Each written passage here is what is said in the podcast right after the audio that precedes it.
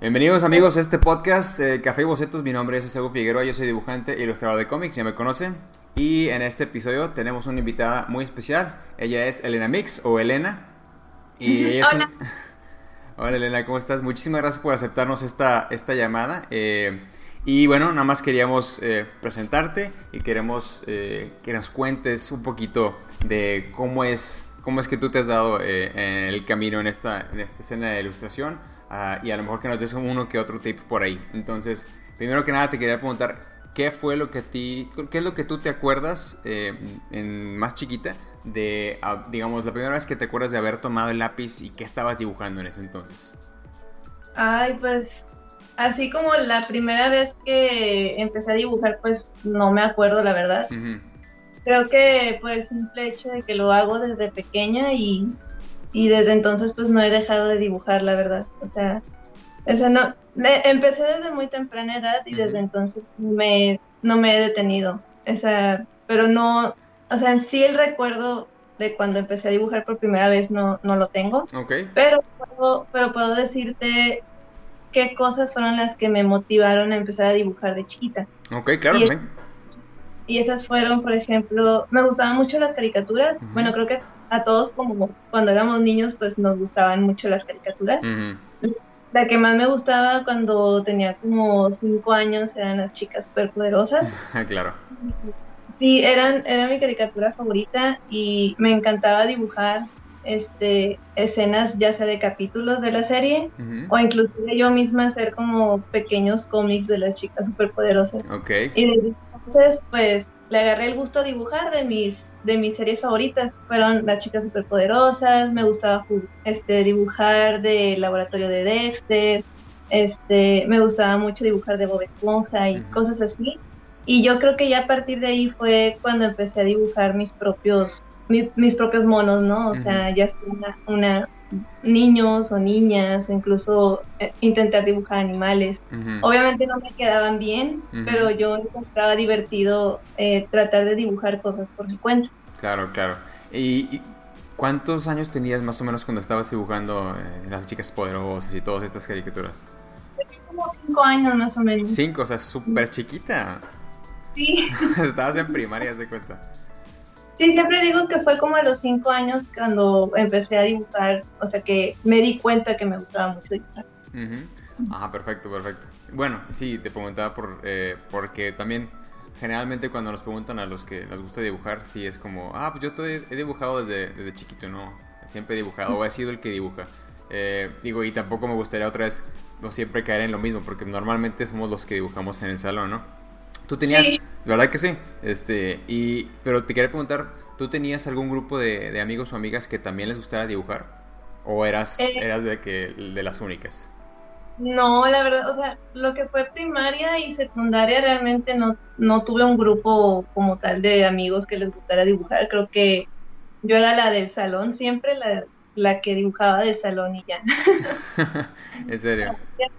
De que, ay, a mí me encanta dibujar, voy a dibujar contigo, o sea, no, realmente.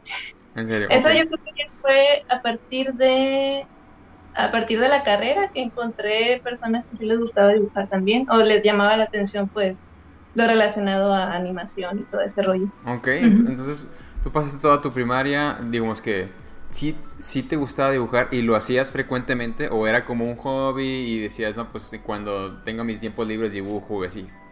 No, yo, o sea, cuando estaba de chiquita, este, sí dibujaba todos los días, todos, todos, todos los días, Ah, ya sea cuál de mis de mis temas que me gustaban de caricaturas o programas que me gustaban o dibujar cosas mías también, o sea, pero sí siempre dibujaba aunque fueran unos que una media hora al día más o menos, pero no había día en el que dibujara, la verdad. Wow, es- eso es de, digo, no que sea inusual, ¿verdad? Pero eh, la verdad sí es de admirarse porque normalmente como que la, pues todos comencemos dibujando, ¿no? No importa si te gusta mucho el dibujo, ¿no? Pero en el camino uno como que se van decidiendo por otros caminos o simplemente se les va eh, esa, esa ilusión de seguir dibujando. Eh, y Ajá. algunos sí nos quedamos por, e- por ese camino, pero qué padre que tú no, no dejabas de dibujar, era como a lo mejor una manera de, de expresarte así eh, en tu vida. Eh, no sé, simplemente me gustaba mucho el jugar con los colores o simplemente estar rayando cosas, aunque no me quedaran perfectas, obviamente, pero me, gustaba, me gustaba bastante. Y sí había, ahorita que lo mencionas, pues sí había uno que otro compañero en mi escuela que también tenía cierta inclinación a dibujar, pero hasta donde yo sé fueron muy poquitos los que sí lo agarraron como, como profesión o, como algo para dedicarse a su vida. Mm, pero son felices, o sea, eso también creo que es válido, vaya, que te guste dibujar más tener la decisión de no tenerlo como algo profesional también es algo muy, muy bonito. Sí, claro, eh, y estoy de acuerdo contigo. Eh, en cualquier momento uno puede cambiar de carril, eh, tomar otras decisiones, depende de cómo, cómo vaya siendo tu, tu vida, ¿no?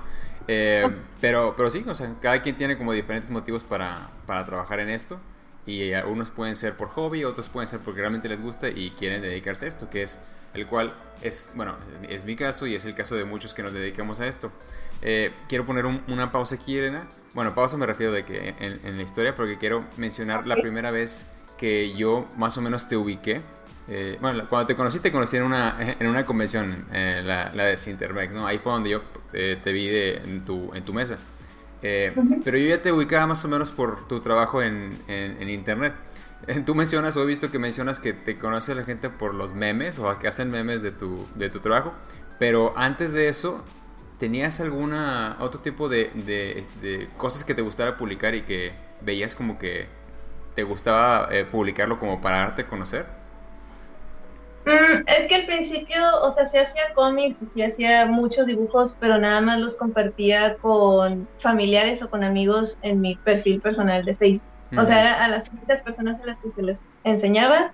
Y ya hablando de exponerlo de manera más pública, pues creo que fue en mi cuenta de DeviantArt, que, ya ahorita está toda muerta, pero es el primer espacio donde empecé a compartir de, de que mis dibujos o así, aunque son más fanarts que dibujos míos, creo, si, mal no recuerdo, eran más fanarts de Kik Butowski o, o, de, o de Avatar, así creo que son los dibujos que tengo ahí en esa cuenta.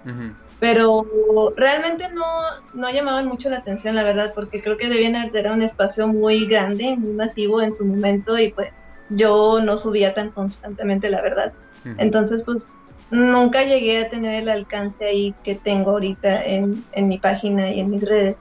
este, y realmente pues empecé a hacer la página de Elenamic porque mi familia y amigos me decían, es que deberías hacer un espacio público para que lo podamos compartir con otras personas, ¿no? Que no sea necesariamente de tu perfil. Y yo, o sea, apreciaba la motivación que me daban, pero pero me daba así como que, ay, pero ¿para qué? Si no lo van a pelar o, no, creo que a la gente le interese esto. Pero ya al final pues dije, pues, ¿por qué no? O sea, voy a hacer un espacio e igual es más cómodo para mi privacidad, un espacio público en el cual poner todo mi trabajo y ya si alguien me quiere contactar, pues ahí Y nada más fue por ese motivo, o sea, lo, lo, quería tener como hobby. Nunca pensé que fuera a convertirse en algo más grande de lo que como es ahorita. Mm, la, verdad estoy muy contenta por la aceptación que ha tenido la gente con mi trabajo en general y las oportunidades que me ha brindado el hacer una página. Perfecto, perfecto. Bueno, ahorita, ahorita regresamos a ese punto. Era, era más como, como, mencionar el, el punto de, de, cuando yo eh, ubiqué tu trabajo y bueno, cuando te conocí en persona. Eh, pero bueno, vámonos todavía, todavía no lleguemos a ese punto. Regresemos un poco a cuando tú tenías que, digamos, decidir qué estudiar o ibas a estudiar la carrera. Eh, tú siempre, o bueno, cuéntame un poquito cómo, cómo fue el proceso de, de, que tú estabas tratando de decidir o pensar si a lo mejor era dedicarse a algo por esta línea o si a lo mejor alguien, digamos, muchos nos encontramos con, a lo mejor con, eh, no, no paredes, pero así como los papás que siempre quieren lo mejor para nosotros y quizás hay muchos donde no nos apoyen estudiar una carrera por así. ¿Tú estuviste en alguna situación similar o cómo estuvo? Eh, no, la verdad mis papás son, eh, me apoyan mucho en ese sentido. O sea, cuando estaba en la prepa, ya en el último semestre y viendo ver, o sea, ahí checando qué es lo que podía estudiar, este, siempre me apoyaron mucho en mi decisión de que, pues lo que tú sea, lo que tú quieras escoger, pues ahí te vamos a apoyar, ¿no? O sea, lo importante es que estudies algo que realmente te gusta. Y de hecho fue muy curioso mi etapa en la, en la prepa en cuarto semestre porque sí me gustaba mucho eh, animar, bueno, me llamaba la atención aprender a animar porque en ese entonces no sabía, pero sí quería dedicarme a algo de dibujo. Sin embargo, o sea, tuve como que muchos intereses muy dispersos, no nada más dibujar. Llegué incluso a considerar estudiar medicina. ¿En serio? sí, me gusta, o sea, en, en, la prepa me di cuenta que me gustaba mucho pues lo que es la anatomía, porque tuvimos esta materia conmutativa. y me, me, gustó mucho, o sea, me llamó mucho la atención todo el rollo del cuerpo humano y cómo funciona. Y, y así dije, ay, mira, pues estaría chido estudiar medicina.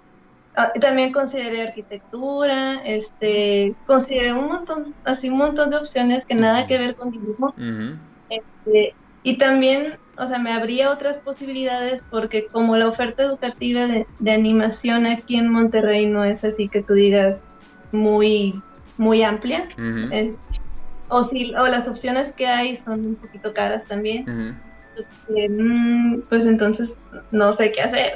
Pero me di cuenta que, o sea, si bien me, me, gustaba todo el rollo de anatomía y así, como que yo no me veía madera de ser médico. Entonces, y, y, me di cuenta que si estudiaba eso, muy probablemente iba a dejar de dibujar.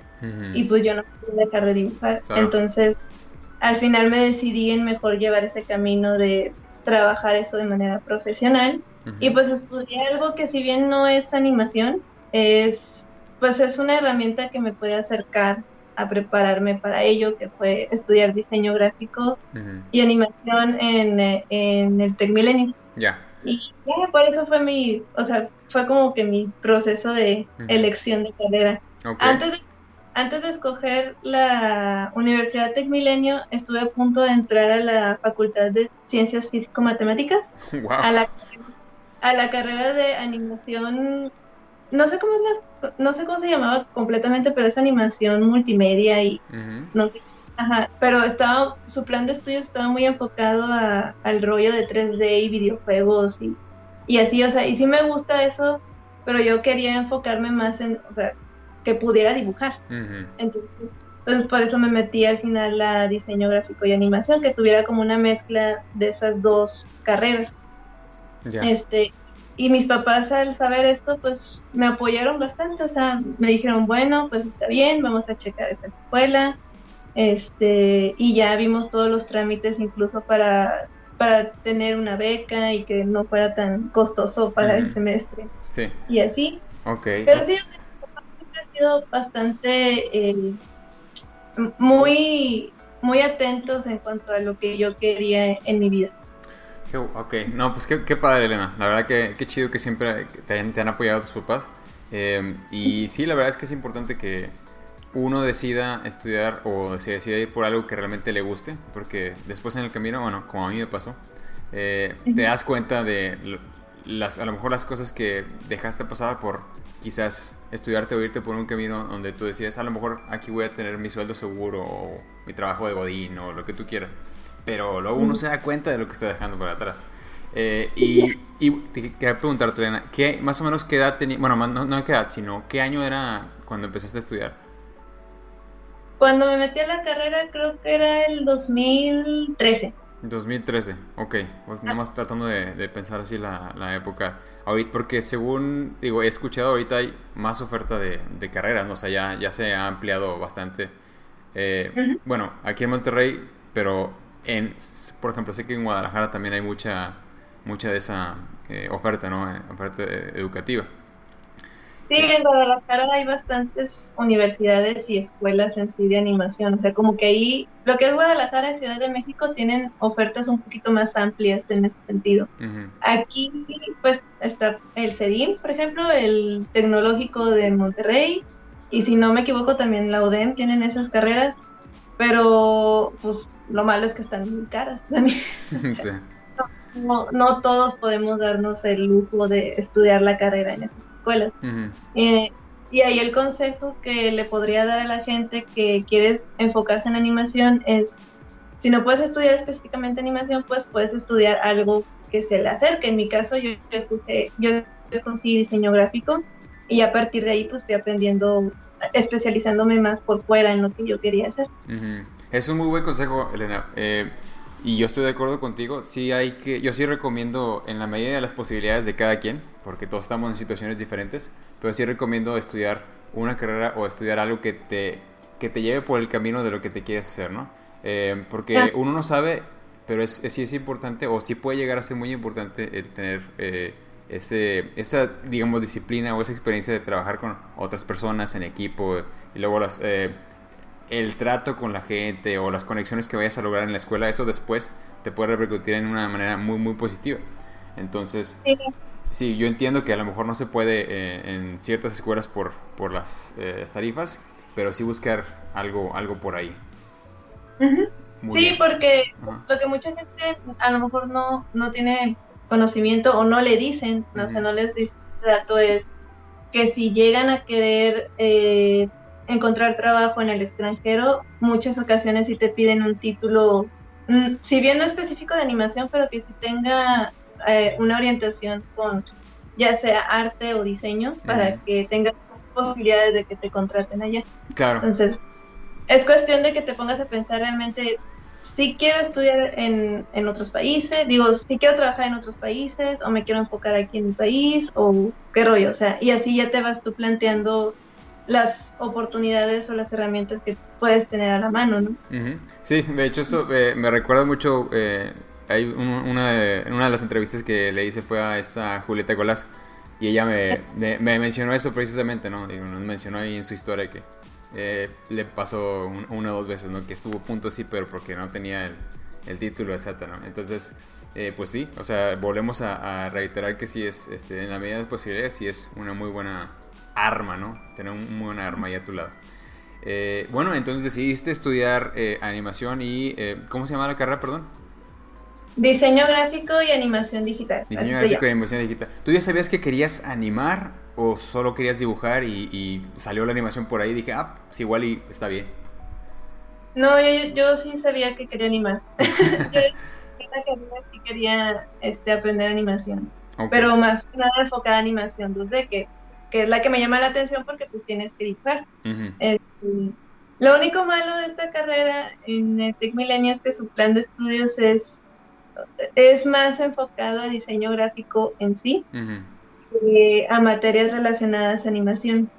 Entonces, o sea, sí me dieron una que otra materia relacionada a ello, pero muy a la carrera y pues no salí muy preparada, que digamos, en en esa cuestión. En diseño gráfico sí, o sea, en diseño gráfico sí nos enseñaron bien, pero pues yo lo que quería era animación y mm, ahí sí dejaron un poquito que desear en, las materias. Pero pues vaya, ya me pude graduar, tuve el título y ya una vez que me gradué, pues empecé a buscar este talleres en línea o inclusive yo sola eh, empezar a estudiar un poquito más de los principios de la animación. Entonces, eh, esa para allá ido mi siguiente pregunta. estudiaste la carrera, me dices que igual le, le faltó un poquito, pero bueno, ya tenía su título. Y luego después ya siguió el siguiente paso, que es ahora, pues, ¿qué hago? no ¿Consigo una chamba o le sigo por... Eh, le sigo estudiando y me estás comentando, ¿no? Que, que seguiste buscando una manera de, digamos, mejorar tu, tu, eh, pues sí, tu experiencia. ¿Qué pasó después? Este, bueno, pues yo me gradué en 2017 y e inmediatamente después de que me gradué, pues uno pensaría, ah, pues te gradúas y ya consigues trabajo bien rápido, ¿verdad?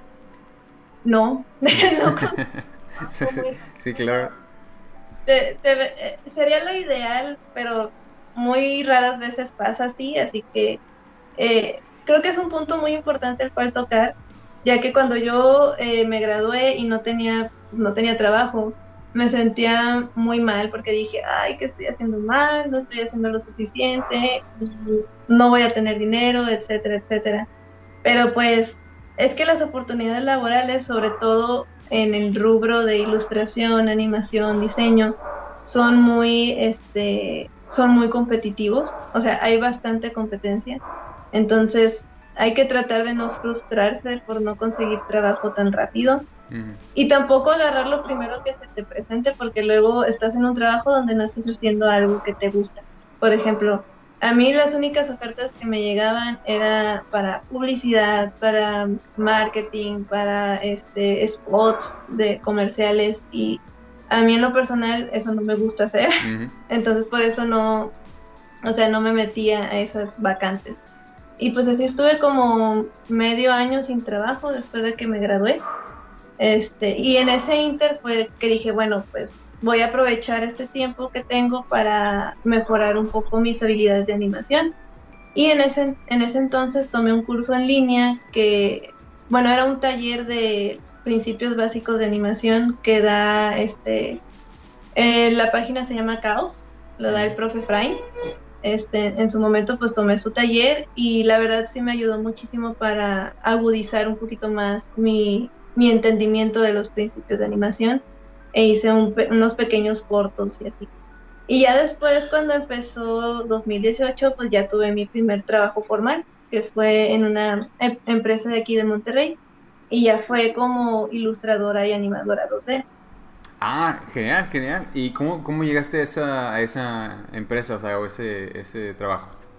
Eh, pues la verdad llegó, o sea, el, mi jefe en ese entonces fue el que me contactó por Facebook, me dijo, oye, este, vi tu trabajo en Behance, porque yo había subido una muestra de lo que hacía en Behance. Y dice, oye, te encontré en Behance, están muy padres tus trabajos y también vi tus redes sociales, dibujas muy bien. Este, y me dijo, oye, ¿no, no quieres venir a platicar este, al, para que te platique más o menos de qué trata el trabajo y así?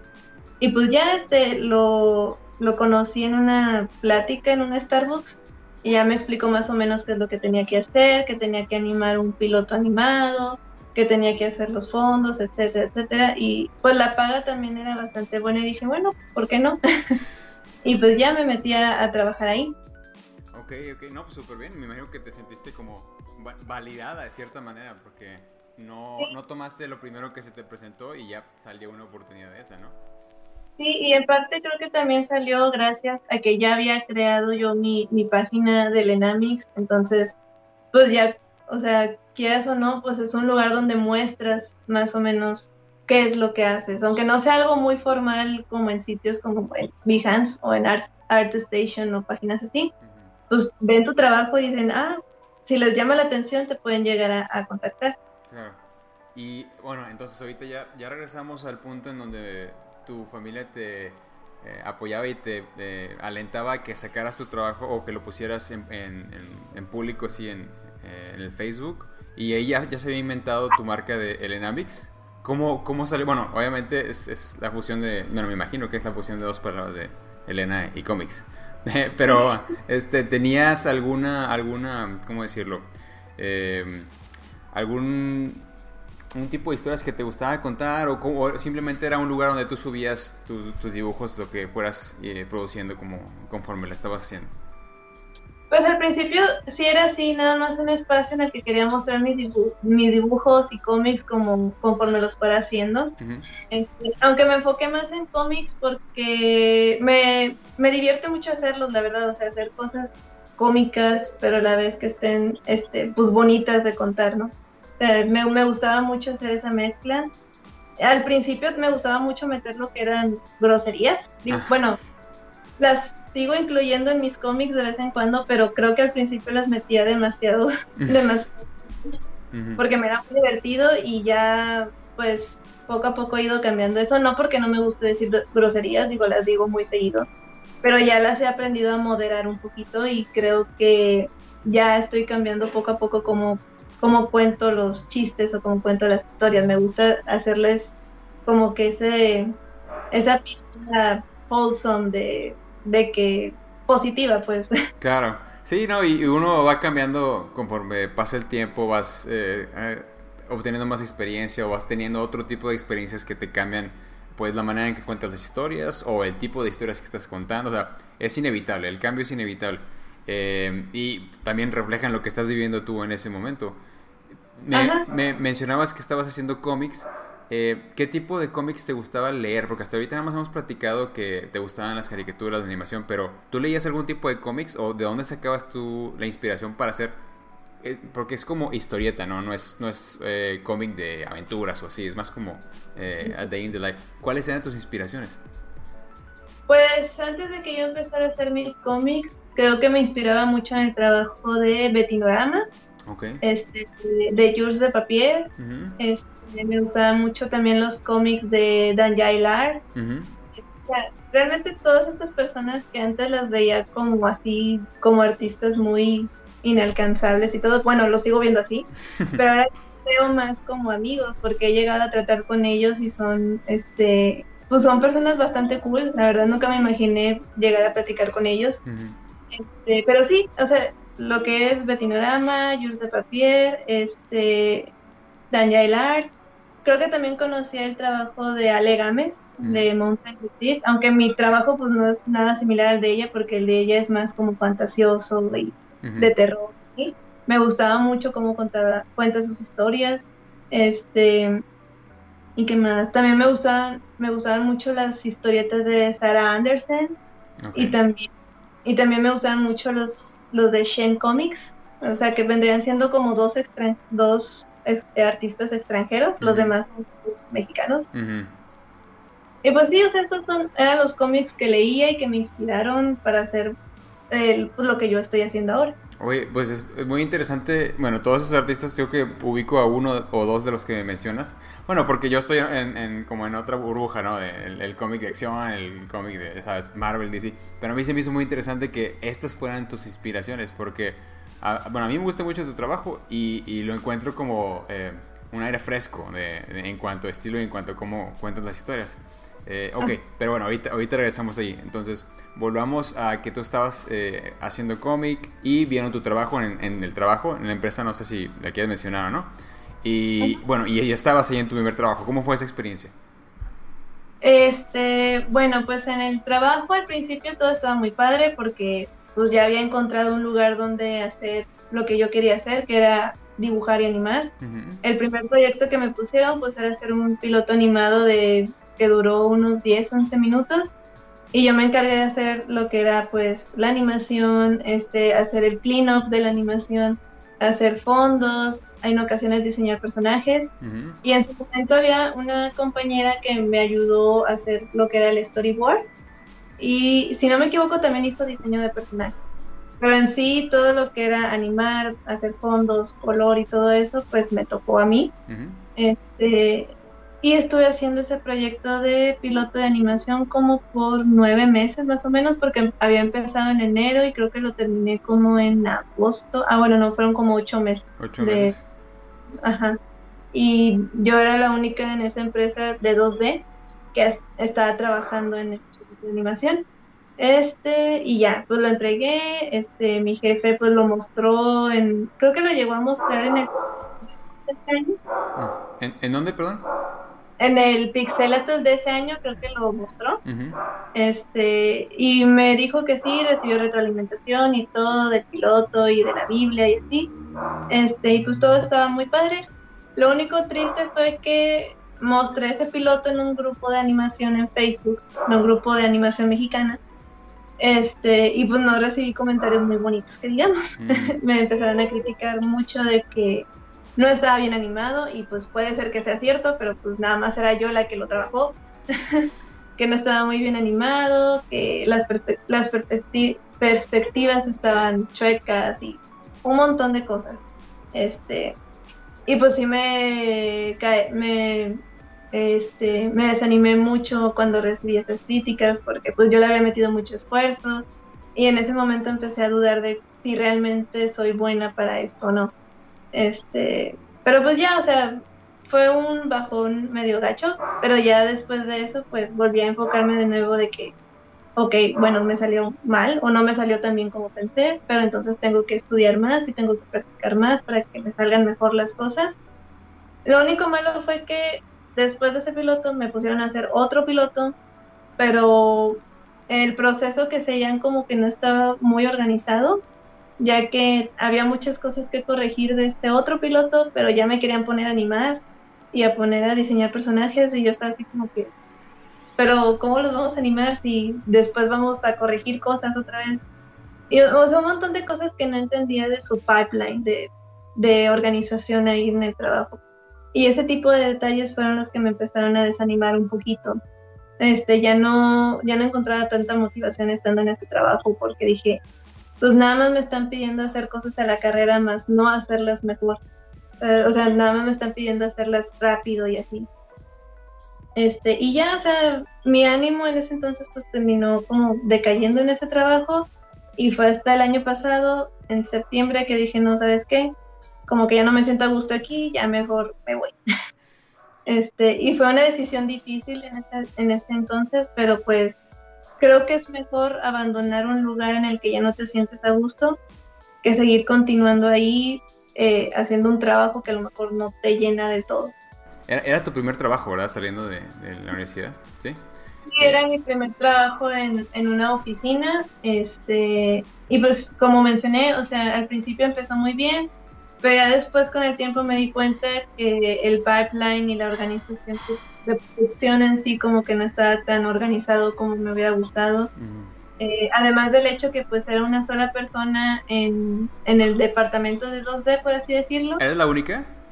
Sí, era la única. O sea, era la única que hacía pues, ilustraciones, que animaba, que hacía fondos, que hacía todo ese rollo, nada más estaba yo.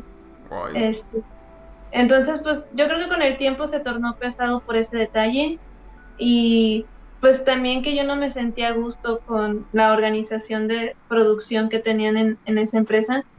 Y pues ya eh, con el tiempo pues me terminé agobiando mucho en el trabajo. Y no nada más lo sentí yo, sino también un compañero que entró después a trabajar ahí, un compañero que anima en 3D. también me veía y me decía, oye, es que pues la verdad te ves muy miserable estando aquí. porque se te nota en la cara, no te gusta estar aquí. Y yo de que sí, ya sé, pero pues es que ¿qué tal si me salgo y no consigo otro trabajo? O me cuesta mucho, me va a costar mucho tiempo conseguir otro empleo, no sé. Y él fue también el que me motivó poco a poquito de que, mira, pues si quieres, nada más estate aquí hasta enero, o sea, hasta enero de este año, enero 2020, y pues ya después, pues ya renuncias, ¿no? Pues sí, voy a tratar de hacer eso, pero me salí antes porque pasó por ahí una pequeña discusión entre mi jefe y yo respecto a un tema eh, tuvimos ahí una disputa, o sea, no, no crean que una disputa así de que, ah, de golpes, no, o sea. diferencias. ajá, tuvimos unas diferencias por ahí que fue ahí cuando me di cuenta, no sabes qué, yo no puedo seguir estando aquí, o sea, no puedo seguir estando en este trabajo. Y le dije, este, no, pues muchas gracias por la oportunidad y todo, pero yo creo que ya me voy. Y ese, mismo día agarré mis cosas y, y ya no, y ya renuncié. Vámonos. Me puse muy triste, no porque ya no tuviera que ir a trabajar, eso fue un alivio, sino la forma en la, que, en la que me fui no fue la más agradable que digamos, este, y eso me agobió mucho porque sentí que a lo mejor había sido grosera o que había sido mal agradecida, pero con el tiempo consideré y dije, no, pues a ver, o sea, yo di lo que pude dar en ese trabajo y pues llegué a mi límite de, ¿sabes qué? No me siento a gusto y pues yo no tengo por qué aguantar en un lugar en el que ya no me siento a gusto, así que a la larga es una decisión buena a ambos lados, porque pues ya estás en un trabajo donde no estás a gusto, por ende no desempeñas como debería de ser, porque esa fue unas, unas quejas de, de mi jefe que él pensó o él sintió que yo ya no estaba dando como que el máximo de que pues, mm, pues es que tal vez tenga razón, pero creo que es porque yo no me siento a gusto aquí, entonces mejor me voy. Sí. Sí, sí, sí, y, y no, y muchas veces, Elena, ¿sabes qué? Es también falta como de, de comunicación en tanto de la empresa con, con, los que trabajan ahí, o el proyecto, ¿no? A lo mejor no tiene que ser una empresa, es el proyecto y los que están encargados, no, no tienen buena organización, o se les olvida que tienen empleados, o, no empleados, sino colaboradores, y ellos piensan que pues, tú tienes el trabajo, pero no, no, no, procuran hablar o no procuran también ver cómo es la, la salud mental ¿no? de, la, de, las personas. Porque en, esto, en este trabajo, eh, como, como ya sabemos, hay periodos de presión muy fuertes, ya sea por las fechas de entrega o porque se están atrasando las cosas por cosas o causas ajenas a uno. O sea, ni siquiera es tu culpa y te están presionando, ¿no? Entonces, como que todo eso se empieza a sumar, se empieza a sumar hasta que uno pues revienta. Entonces, muchas veces esa, esa situación no la toman en cuenta las personas. Eh, pero qué bueno que tuviste, eh, digamos, el... Eh, el valor. no, bueno, sí, el valor, pero que tomaste esa decisión. Porque siempre va a haber eh, personas o, digamos, proyectos en donde no valoren el trabajo de uno, pero uno tiene que valorarse a sí mismo. O sea, tienes que, saber tú que tú vales, no importa en qué etapa de, la carrera estés, si estás iniciando o si, estás, si ya eres un veterano, siempre va a haber gente que quizás se quiera aprovechar de, los talentos.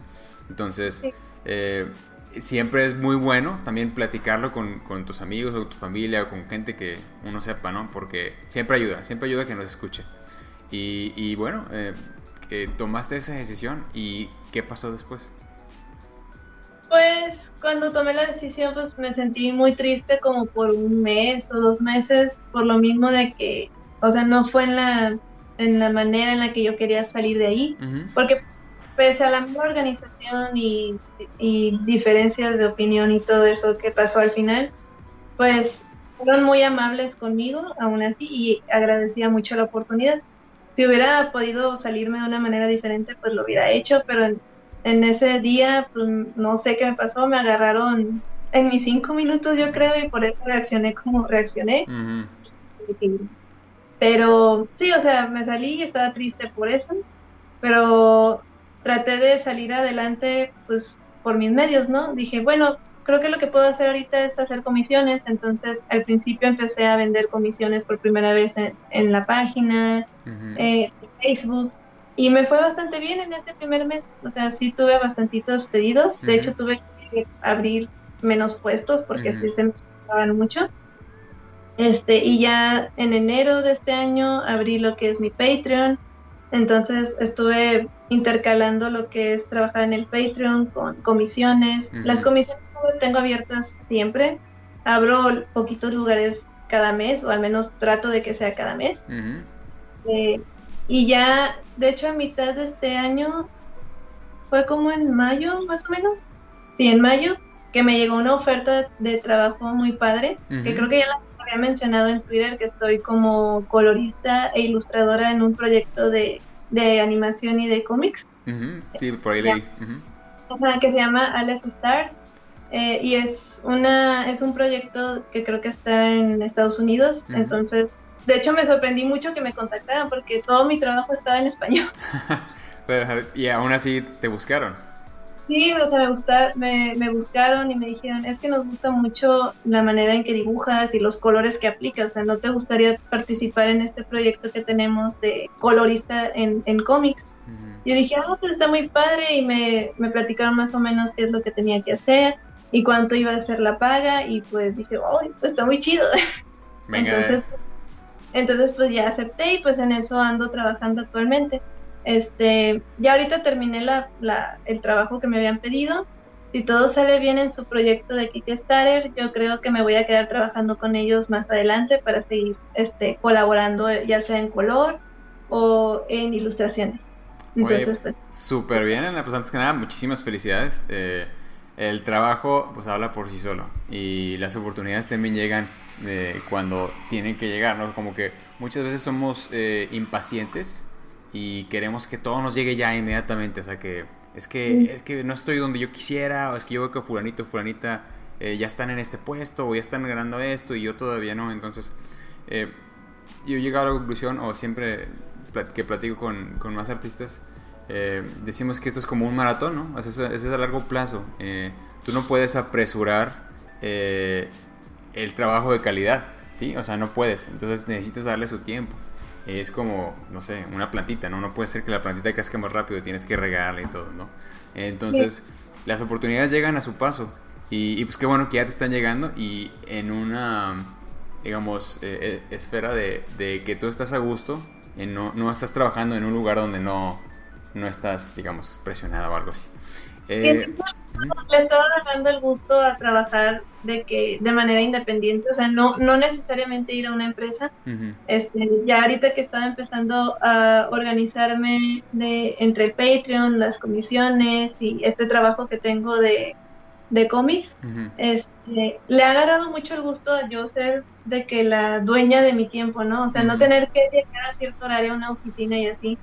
Como que me ha gustado mucho y eso es algo que cambió en mí. Al principio yo quería estar en una oficina porque me gustaba la idea de tener cierto horario y tener un lugar al cual ir para trabajar. Pero en estos últimos meses que hemos estado en casa porque pues COVID, como, sí. como que me ha hecho apreciar eh, esa, esa capacidad de, de, ser dueño de tus horarios, ¿no? O sea, sabes que ahora voy a empezar a trabajar y esta hora voy a terminar de trabajar. Nadie me está presionando más que yo misma. Este, o sea, no tengo que estarle ahí eh, rindiendo yo cuentas a nadie más que a mí. Entonces he estado agarrando mucho el gusto a ello. Este, y me atrevo a decir que creo que me gusta más trabajar así que en una oficina. Sin embargo, más adelante sí me gustaría trabajar en un estudio de animación. O sea, no, no, no niego esa posibilidad en un futuro si quisiera, pero, pero primero quisiera pues mejorar más mis habilidades de animación para ya mandar un reel bonito a los estudios. Ya. Claro que sí, ¿no? Y, hay una diferencia muy marcada, ¿no? Entre trabajar en una empresa o trabajar por tu cuenta. Hablemos un poquito de eso, Elena. ¿Cuáles, cuáles digamos, podrías decirnos que son los puntos como clave de uno trabajando desde, desde su casa o de su, de su propio lugar de trabajo, ¿no? O sea, ¿qué se necesita, a diferencia de cuando tú vas a una oficina o a un trabajo, qué se necesita para que tú puedas organizarte o salir adelante con tu, tu digamos, tu carrera de, freelance? O sea, tú trabajando para ti misma, ¿qué puntos claves crees que sean los necesarios? Pues creo que es necesario primero la voluntad, porque así como hay mucha libertad de que puedes trabajar a la hora que quieras y que puedes este, dejar de trabajar a la hora que quieras y todo eso, como pues en Spider-Man, ¿no? O sea, un, un gran poder. claro. Responsabilidad en este caso, pues la libertad que tienes siendo freelance es muy grande, mm. por lo mismo, o sea, que alguien no está sobre ti todo el tiempo más que tú mismo. Entonces, tienes que ser muy comprometido y muy disciplinado en realmente terminar tus deadlines, o sea, entregar tus trabajos pendientes, este, y no dejarte llevar porque, ah, pues mañana lo hago, no importa. O sea, al fin, al, fin y al cabo estoy aquí en mi casa.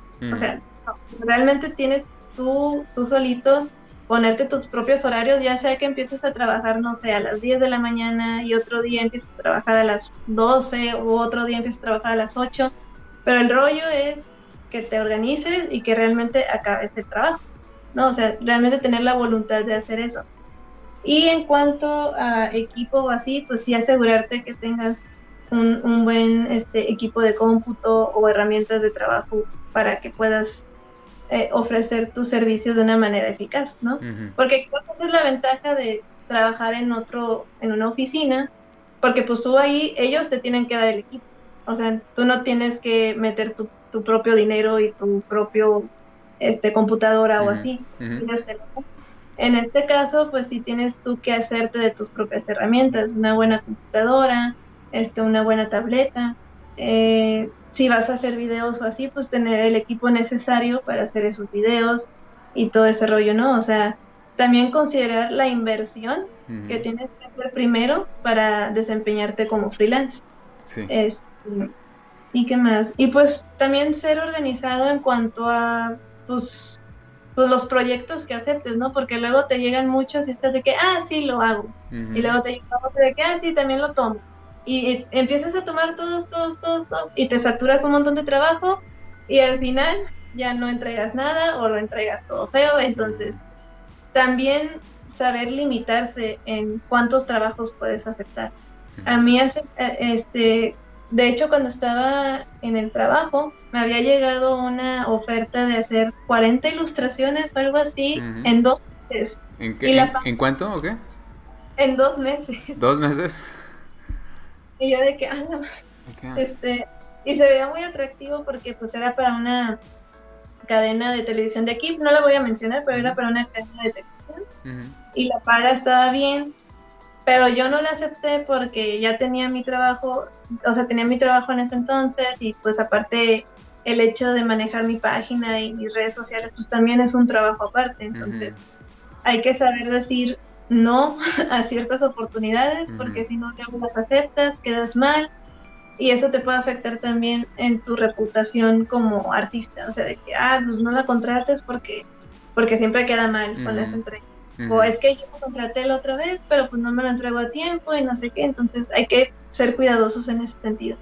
Claro, o sea, uno, uno es su propia marca. Eh, entonces tú tienes que...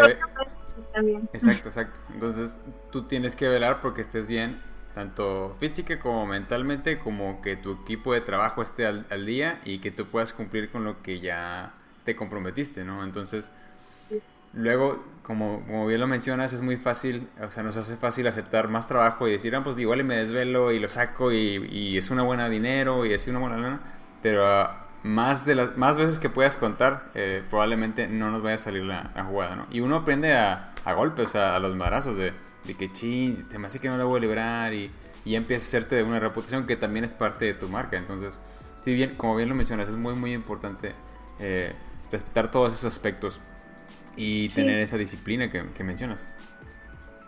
Sí, este, y también porque pues como tú dices, se nos hace fácil decir, ah, pues hoy me desvelo hasta las 4 de la mañana para terminar este trabajo. Pero pues tampoco se trata de eso, ¿no? De que arriesgues tu salud mental y física para terminar un trabajo.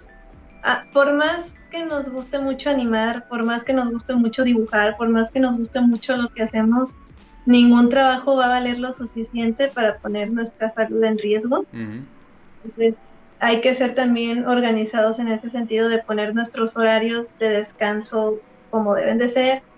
Yo no soy una experta en eso porque sí me he llegado a desvelar. Mi mamá es la que me regaña y dice, ayer vi que estaba prendida la luz de tu cuarto, estabas trabajando todavía, ¿verdad? Y yo, no, y me dice, ya te dije que te duermas temprano.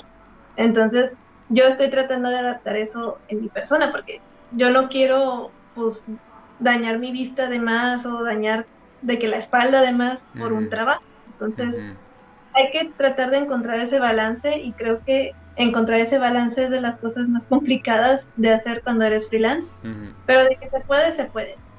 Yo, a mí me falta balancear muchas cosas en ese aspecto, apenas llevo un año como freelance, entonces pues aún tengo cosillas que mejorar por ahí. También un aspecto importante que creo que hay que este, informarse lo más que se pueda es acerca de cobrar tu trabajo cuando eres ese todavía lo sigo aprendiendo yo porque me sigue siendo cosita cobrar caro. Pero sí es algo de lo cual hay que informarse mucho de, de qué porcentaje extra es el que tienes que cobrar para que tú tengas ganancia en tu trabajo, para poder pagar impuestos, para poder saldar tus, gastos que tú tengas en el mes, ¿verdad? es, es, algo que también creo que nunca educan del todo a, los profesionales cuando se gradúan. y, y, no de animación e ilustración, sino veo que en cualquier ámbito profesional nunca educan lo suficiente respecto a, a, cuestiones financieras. Muchos salimos con muchas dudas de pues, cuánto tengo que cobrar por esto, cuánto cuánto es el precio de esto, a cuánto vendo mi trabajo, o sea, y siento que debe haber más cultura en ese sentido. Sí, yo te doy la razón. Eh, no nos enseñan a, a manejar eh, los clientes o a, cómo voy a cobrar y muchas veces eso también va como que un poquito en contra de nuestra personalidad de artista de, como decíamos, no, yo nada más quiero dibujar en mi cueva y ya, y igual y si un amigo o una amiga tuya pueden cobrar, tú los mandarías, no, tú cobras, yo aquí dibujo, ¿no? Eh, pero es parte, de, es parte de la chamba. Y eso, aunque no nos guste, eh, también es muy importante eh, no solo el saber cobrar, sino el cómo manejar tu, de nuevo, tu marca, ¿no? Porque si siempre estás cobrando muy bajo, así te van a percibir, ¿no? Entonces, es parte de valorarse a sí mismo, valorar tu trabajo y no estamos diciendo que les claves el colmillo, simplemente cobrar lo que es justo. Eh, porque, y, bien lo mencionabas, Elena, o sea, hay que conseguir equipo de trabajo que no es, no es gratis, eh, las computadoras no son baratas, toda la educación que le has invertido para llegar a, tu trabajo ahorita tampoco ha sido eh, gratis, entonces todo eso la gente no lo ve porque piensa que, ay, nada más estás dibujando, o sea, está bien fácil eso, ¿no? Dibujitos. Exacto, los dibujitos, o sea pero no toman en cuenta todos estos aspectos que te acabo de mencionar. Y entonces sí, definitivamente hay que, hay que hablarlo más, hay que platicarlo entre, entre colegas. Y también lo de los dineros muchas veces también es como que no quieren revelar a lo mejor cuánto ganan y así y eso tampoco es eh, tan eh, digamos no, no beneficia a, la comunidad o así. No estoy diciendo que digas cuánto cobras tú o así pero sí como platicarlo pues porque hay mucha gente que está comenzando y no tiene idea. Sí sí sí este sí siento que entre artistas deberíamos ser un poquito más abiertos en cuestiones de precios para que aprendamos más entre todos. y, pues no malbaratar nuestro trabajo, que por eso mucha gente tiene la idea de que las cosas son, son más baratas de lo que realmente tienen que costar. Este, en mi caso, por ejemplo, una colega me había platicado más o menos cómo cobrar y me decía, eh, pon un aproximado de cuánto quieres ganar al mes. Este, no sé, digamos, de que al mes quieres ganar 15 mil pesos, ¿no? Digamos, 15 mil pesos quieres ganar. Y si vas a hacer comisiones todo ese mes, bueno, entonces esos 15 mil divídelos entre cuatro para ver cuánto tendrías que ganar por semana. Y esa cantidad que ganas por semana, divídelo entre cinco días para saber este más o menos cuánto quieres ganar por cada día de trabajo. Y, y, ya ese precio que tienes por cada día de trabajo se lo vas asignando a tus comisiones. Más o menos cuánto te tardas en una comisión. Yo, por ejemplo, en una comisión full body, o sea, de cuerpo completo, me tardo un día, un día de trabajo en, que me quede bien. Entonces, ese full body va a tener ese precio que tengo que cobrar este de la división que mencioné hace rato, ¿no? O sea, ese es el mínimo que tengo que cobrar.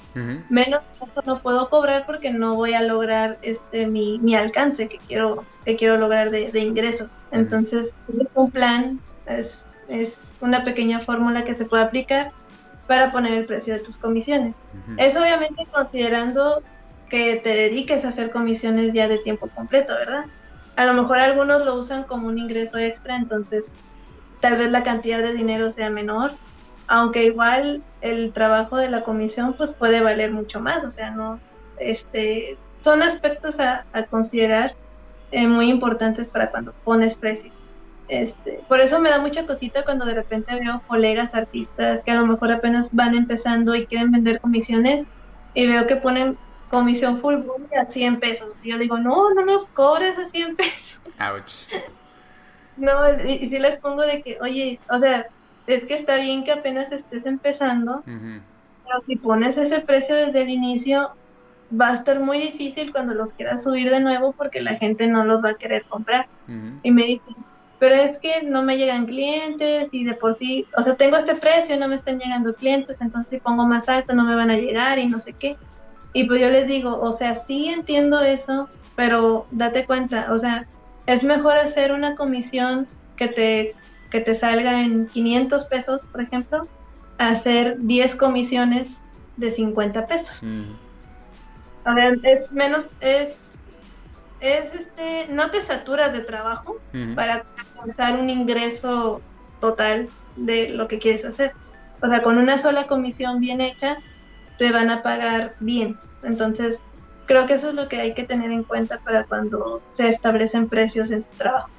está, está, muy bien la, la, digamos, la dinámica que acabas de, describir, Elena, como para poner una, una tarifa base y, y, y, eso es lo que me refería con que se hablara el tema, eh, que platiquemos entre con los que comienzan o los que ya tienen experiencia, porque el cobrar menos, aparte de que ellos se están perjudicando, perjudican a todos, porque malbaratan el trabajo. Sí, sí, sí, porque es cuando sale gente diciendo, ay, pero es que aquí me cobran más barato. Y empieza, e inclusive llegan a ser muy groseros de que, ah, pues es que, o sea, tus dibujos están padres, pero aquí estoy este, cotizando con otra persona y me está haciendo el mismo trabajo que tú, pero a, a 100 pesos. Y, y es así como que, o sea, no, hay que, hay que cotizarnos bien mm. para que respeten como artistas y no tenerle miedo a, cobrar caro, y eso también me lo digo a mí misma, o sea, no tenerle miedo a cobrar lo que debe de ser, porque en algún punto va a llegar clientes que, que sí se ajusten a ese presupuesto este y te van a querer comprar tu trabajo. y, y, mientras tanto tú tienes nada más que aplicarte en tu trabajo para que sea de más calidad. Entonces es como, es como un ciclo ahí que uno tiene que, que ir manejando. Pero sí, estoy de acuerdo contigo también. Eh, dime. es culpa del cliente, porque a veces los clientes este, pues, no están en el gremio de los artistas y así. Entonces, también siento yo que es responsabilidad de los artistas explicarles el, porqué del precio, de que, ay, oye, pero ¿por qué tan, tan caro? No sé. por ejemplo, hace poco que te platiqué que me llegó una propuesta de unos personajes y así. personajes. Que yo estaba cobrando muy barato. Bueno, les expliqué que va a ser este precio porque eh, a una vez que los entregue, pues ustedes van a tener completos derechos de autor y todos, a ustedes ya van a ser dueños de sus personajes. Y por eso es este precio. Y ya, una vez explicándole eso, pues ya el cliente entendió de que, ah, ok, ahora ya entiendo. muchas gracias por la información así. Este, no me lo pidieron, pero, pero aún así, vaya, les das la información a ver para cuando traten de contactar a otro artista, ¿verdad? Sí. De eso, de informarles y de no ser celosos en el sentido de, ay, es que no les quiero explicar algo que deberían de saber. Y es que los clientes, no, o sea, si no están metidos en este, en este rollo de la ilustración animación, pues no tienen nada de malo que no sepan, la verdad. O sea, eh, como todos, somos, no sabemos muchos aspectos de diferentes temas, entonces lo menos que podemos hacer es tratar de decirles y explicarles el porqué de este precio, este, el por qué estás cobrando de esta manera, y etcétera, etcétera. Claro, es como si estás haciendo algo por primera vez, pues no vas a saber, ¿no? Y sí, es responsabilidad de nosotros explicar eso a los clientes. Sí. Perfecto. No, y a la larga sí, como mencionas, eh, preferible esperarse que lleguen clientes que van a valorar tu trabajo y que se van a sentir satisfechos de pagarte lo que estás pidiendo porque les estás dando un trabajo de calidad a clientes que te regatean, que están diciendo de que no, pues el otro me lo cobra más barato, pues vete con él o con ella, córrele porque se te va. Y cuando no te, te hagan buen trabajo y vengas, regresar vengas regresando eh, para pedirme otro, hablamos, ¿no? Entonces, sí, este, esa es como la actitud que deberíamos tener. La mayoría de los clientes que he tenido hasta ahora han sido muy amables, todos me dicen que aprecian mucho el resultado del trabajo, este, que me vaya muy bien en mi carrera y todo, e inclusive ha habido personas que me vuelven a hacer pedidos, entonces, o sea, es algo tedioso al principio cuando abres comisiones de que no te llega gente, o sea, yo, yo entiendo eso, pero pues es como todo, cuando un, cuando un negocio va empezando, pues no te llega toda la filota de gente luego, luego, o sea, es sobre todo cuando no te has hecho todavía una presencia, una presencia en internet, pues es muy difícil que abras comisiones y que te llegue mucha gente, va a ser muy complicado. Entonces, cuando hay, eh, los artistas hagan eso, sobre todo cuando son principiantes, pues traten de ser pacientes consigo mismos, porque luego veo que se frustran mucho de que, ay, es que no debía haber dicho esto, y es que para qué abrí mi página, y yo, tranquilos, apenas van empezando, apenas vas dando a conocer tu trabajo, es normal que se tarden los clientes en llegar, es normal que tu público sea pequeño todavía, dale chance, tú sigue mostrando tu trabajo y poco a poco te vas haciendo tu, tu, tu propio nicho de mercado. Sí, sí, claro. De nuevo, este, hay, que, hay que trabajar en la propia marca de uno, tener paciencia y eventualmente van a llegar, van a llegar los clientes. Eh, perfecto. Bueno, muy bien, Elena, pues ya estamos en la recta final. Eh, y de nuevo, te pregunto a ti, como le pregunto a todos los invitados del podcast, si tú pudieras hablar con la pequeña Elena cuando estaba más chiquita, sabiendo ahora lo que sabes, ¿qué le dirías? Ah, pues, pues le diría que... ¿Qué le diría? Este, no, le diría que eh, siga dibujando con esa misma pasión que tiene, que siempre ha tenido para dibujar.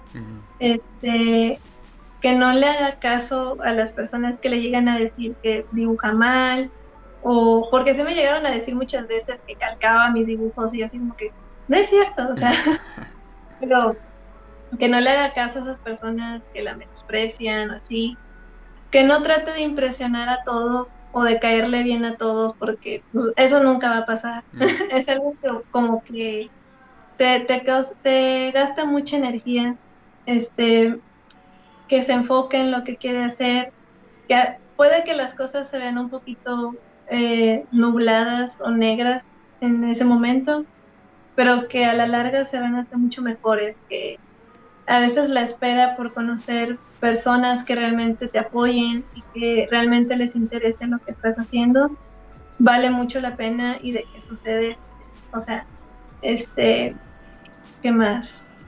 Pues que, siga dibujando mucho, que nunca pare de, de, tener esa imaginación tan padre que tiene, porque a veces siento que era más imaginativa de chiquita que ahora. este, que conserve esa imaginación, que conserve esas ganas de seguir creando, este, y que siempre siga sus, sus convicciones, que siempre, que siempre haga lo que a ella le hace sentir cómoda. Y algo muy importante que me hubiera gustado saber cuando estaba chiquita es que no, no eres tus calificaciones. Ah. me, estresaba mucho por tener muy buenas calificaciones. Me gustaría decir, o sea, qué padre, mija, pero tranquila, o sea, no pasa nada. Relájate. Sacaste un 8, un 7, no pasa nada, está bien, no se va a acabar el mundo. Tú no eres eso, tú vales mucho más de lo que diga tu desempeño académico y vales mucho más de lo que de, de lo que llegues a hacer, ¿no? Tú como persona ya eres muy valioso, entonces nada más échale ganas a lo que quieres echarle, echarle ganas y sigue con lo tuyo. Yes. Excelente, no, súper super buenos consejos. Eh, y pues sí, o sea, realmente toda la experiencia que nos estás contando, eh, te agradezco mucho por, por, compartirnos todo esto, Elena. Eh, de nuevo, a mí me encanta tu trabajo, espero que nunca dejes de hacerlo. yo soy fan. Y de nuevo, muchas gracias por haber aceptado esta invitación a este podcast. Esperemos que platiquemos más adelante, a lo mejor para ver una actualización de dónde has estado y, qué es lo que has estado haciendo, ¿no? Eh, Al contrario, muchas gracias a ti por invitarme y lamento que haya sido como que muy tardado agendar una fecha para el podcast, pero me gustó mucho, eh, me gustó mucho hablar contigo y aprecio mucho que, de que te guste mi trabajo. La verdad no tengo intenciones de detenerme, este, sí me gusta mucho hacer lo que hago en el Enamix, sin embargo, sí debo mencionar que en un futuro me gustaría intentar otras cosas aparte de, de la página. Como te mencionaba, una de mis metas es llegar a trabajar en un estudio de animación, mm. ya sea aquí en México o en algún otro país, el que sea, pero quiero estar en un proyecto de animación. Es una de mis metas en, la vida. Este, y, y, pues seguir experimentando, ¿no? Últimamente me ha llamado muchísimo, muchísimo la atención eh, de enfocarme a animación como tal ya que últimamente he mostrado cómics animados y que he estado trabajando planos animados y todo ese rollo, poco a poco me gustaría inclinarme a eso. Todavía con el Enamix y todo ese rollo, pero a lo mejor moverlo poco a poquito a, animar, porque la verdad me gusta bastante. Este, pues bueno, muchísimas gracias por, por invitarme y pues sí, ojalá podamos platicar en otro video para tu programa. Claro que sí, Elena. Muchísimas gracias a ti por, de nuevo, por la invitación y por estar aquí. Eh, entonces, con esto concluimos el, el episodio del podcast. Eh, Warriors, ya saben, eh, chequeros en redes sociales, eh, esaufigueroa.art. Eh, Elena, ¿a ti dónde te pueden encontrar en tus redes sociales? Ah, a mí me pueden encontrar como Elena Mix en Facebook, Instagram y Twitter. Y, sí, Ah, y también, también, tengo una página de Patreon, por si la quieren checar, pues ahí también me encuentran como Elena Perfecto. Suscríbanse, eh, suscríbanse todo, a todas las redes sociales de Elena, por favor. Eh, y bueno, de nuevo, muchísimas gracias por ver este, este video a todos. Nos vemos en la que sigue. Never give up, never surrender. Adiós. Bye.